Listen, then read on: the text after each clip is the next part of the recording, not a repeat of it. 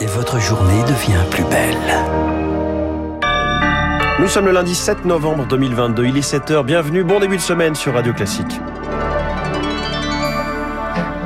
La matinale de Radio Classique avec François Geffrier. Dissolution ou coalition, l'exécutif brandit la menace pour tenter de rallier les républicains à sa cause dans un hémicycle très morcelé. Poste vacant, démission, trafic dégradé, rien ne va plus dans les transports parisiens. Une grève est prévue jeudi.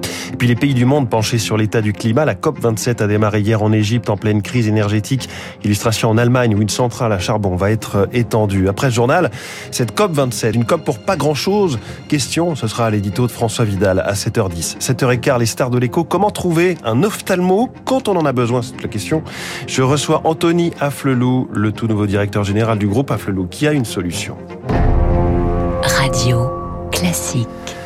Vers une dissolution de l'Assemblée nationale, c'est la menace, euh, Léa Boutin-Rivière, que pourrait brandir l'exécutif. Vider les rangs de l'hémicycle et repartir à zéro, l'option serait sérieusement envisagée selon les informations du journal du dimanche. Les Français ne veulent pas d'une dissolution, assurait pourtant hier Olivier Véran.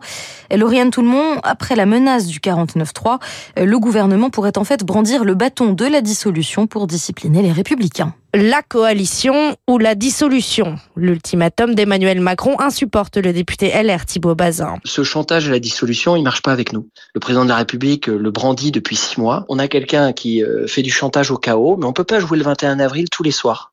C'est pas comme ça qu'on travaille et ça manque de respect.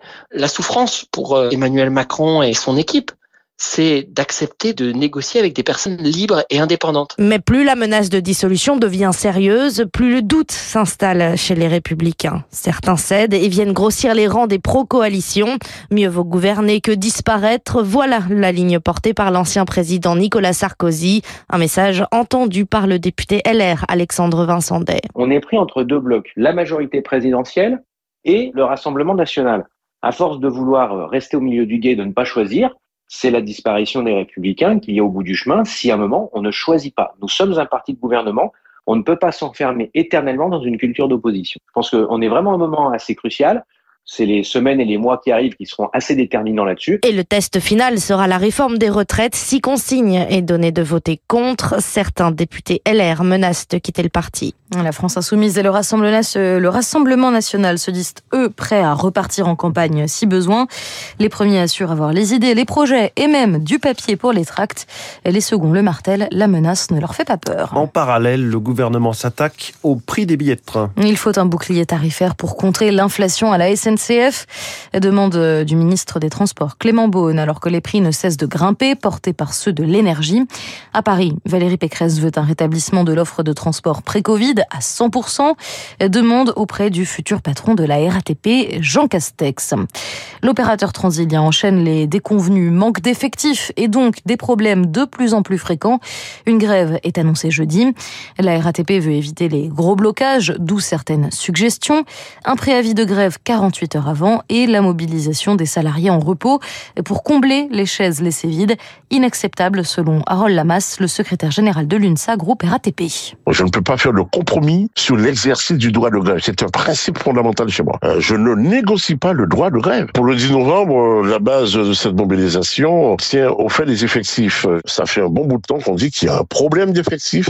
Notre entreprise n'attire pas suffisamment ceux qui demandent un emploi. Lorsqu'on arrive à avoir quelqu'un qui participe à une embauche au sein de la RATP, la personne ne reste pas. Un propos recueilli par Marine Salaville et sachez que sur 3000 postes de conducteurs de métro, il en reste actuellement 100 à pourvoir. Il est 7h05 sur Radio Classique. Le temps s'accélère aux États-Unis. Les midterms approchent, les résultats tomberont dans la nuit de mardi à mercredi heure française.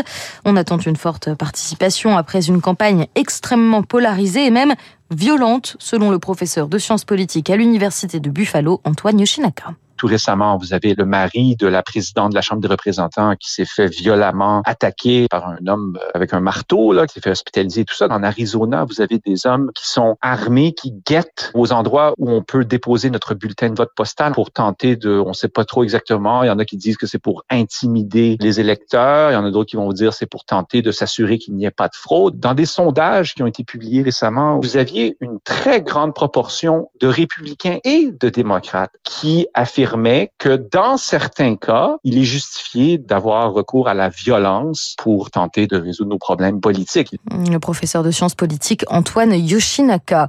Parmi les points de divergence durant la campagne, il y a eu notamment les droits des femmes, mais aussi le climat. Et justement, c'est sur cette question que se penchent les dirigeants du monde entier à l'occasion de la COP27 en Égypte.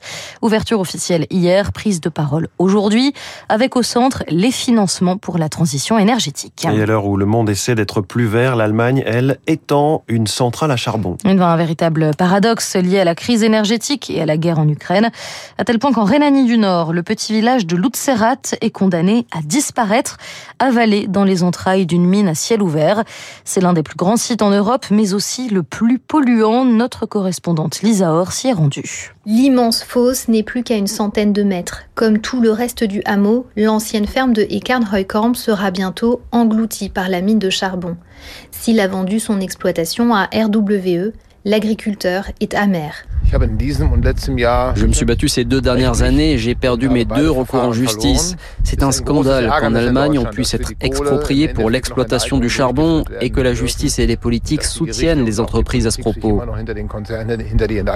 La mine fermera en 2030. D'ici là, elle tournera à plein régime. Pour les militants écologistes, impossible dans ces conditions de contenir le réchauffement climatique à 1,5 degré. Alors ils ont investi les lieux à la manière d'une ZAD. Alma est venue de France il y a deux ans. Selon l'Institut allemand sur la recherche économique, il reste 47 millions de tonnes de charbon que l'on peut extraire de cette mine à l'heure actuelle sans euh, rompre l'accord de Paris. Or, euh, le but est d'aller bien au-delà de ça et c'est un crime. Toujours en tête des plus gros pollueurs d'Europe, RWE a promis d'investir plus de 50 milliards d'euros d'ici 2030 pour accélérer sa transition énergétique. Une correspondance de Lisa Or. Merci, c'était le journal de 7 heures de Radio Classique signé Léa Boutin-Rivière. Prochain point complet sur l'actualité à 7h30. Dans un instant sur Radio Classique, l'édito de François Vidal avec le risque d'une COP27 pas des plus efficaces. Puis cette question, est-ce si facile de succéder à Alain Afflelou, même quand on porte son nom? Je vais le demander à Anthony Afflelou, le tout nouveau directeur général du groupe qui est ce matin la star de l'écho.